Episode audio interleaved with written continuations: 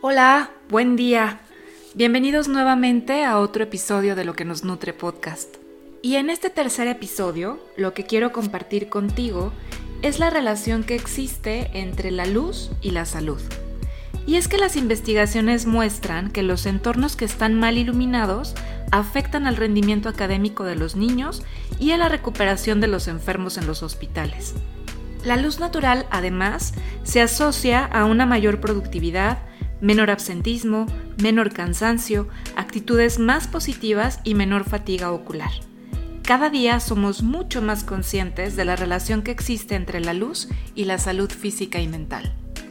Y es que hoy sabemos que la luz natural es un reparador curativo, tónico, desinfectante y relajante que la naturaleza nos ofrece de forma abundante y gratuita. ¿Y por qué es tan importante la luz? Bueno, la luz de la mañana es una señal natural que nos ayuda a despertar y a activarnos. Por ello, durante el día necesitamos niveles intensos de luz para estar alerta tanto en la escuela como en el trabajo.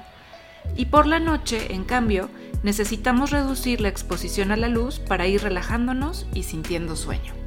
Los estudios más actuales sugieren que el cuerpo utiliza la luz como si fuera un nutriente tan básico como el agua o la comida.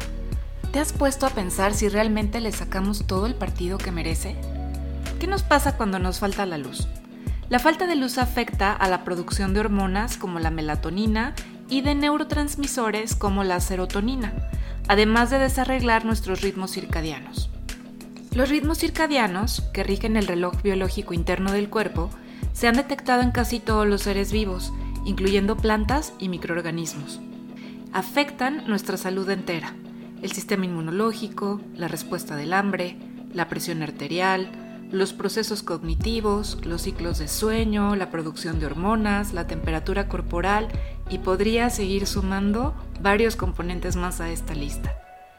Los humanos preferimos un entorno iluminado con luz natural porque ésta tiene un espectro equilibrado de color, que se acentúa en la parte azul-verde del espectro visible. La mayor parte de las luces artificiales carecen del equilibrio necesario para favorecer nuestras funciones biológicas completas. Por ejemplo, ¿Tú sabías que las luces frías, blancas, fluorescentes se concentran en la parte amarilla a roja del espectro? ¿Que las lámparas incandescentes también se concentran en la parte naranja a roja? Y en cambio, los fluorescentes de bajo consumo se centran en la gama amarilla a verde del espectro. Estos tres tipos de focos carecen de la parte azul del espectro, que es la más importante para las personas y la que contiene la luz natural. Y bueno, por fortuna, también existen fluorescentes de amplio espectro que se parecen más a la luz natural. La luz azul incrementa la actividad cerebral, más aún que beber una taza de café. Afortunadamente, tenemos acceso a una fuente natural y abundante de luz azul, y esta es la luz del sol, que es hasta mil veces más potente que las luces artificiales. Pues la rutina de hoy es para que dediques unos minutos conscientes a disfrutar de los beneficios de la luz natural. Si quieres despertarte y activarte, no dudes en darte un baño de luz azul. Durante siglos hemos vivido inmersos en entornos naturales llenos de luz. Las últimas décadas han cambiado estas costumbres milenarias y quienes vivimos en ciudades pasamos hasta el 90% de nuestras vidas en interiores generalmente iluminados y ventilados de forma artificial.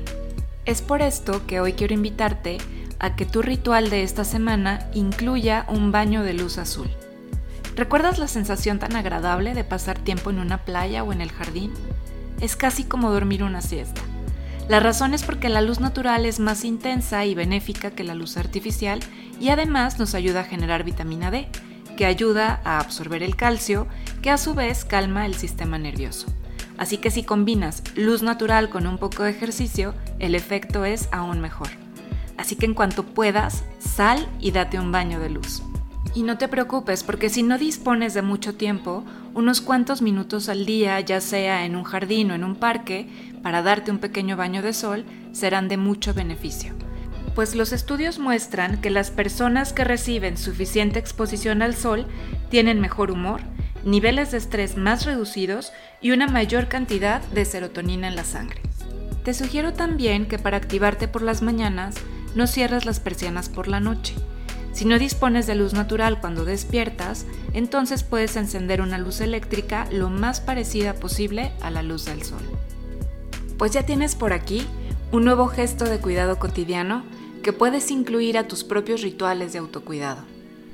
Quiero aprovechar también para recordarte que mi intención es co-crear este espacio contigo Así que no olvides que puedes enviarme tus sugerencias por mensaje directo tanto en Instagram o Facebook en arroba lo que nos nutre. O incluso también puedes enviarme un mensaje de WhatsApp. Estaré atenta para poder abordar los temas que para ti son importantes. Y bueno, esto es todo por hoy. Muchas gracias por estar aquí. Que tengas una excelente semana y nos encontramos el próximo lunes para seguir cultivando juntos luz, sabor y nutrición en la vida cotidiana. Hasta pronto.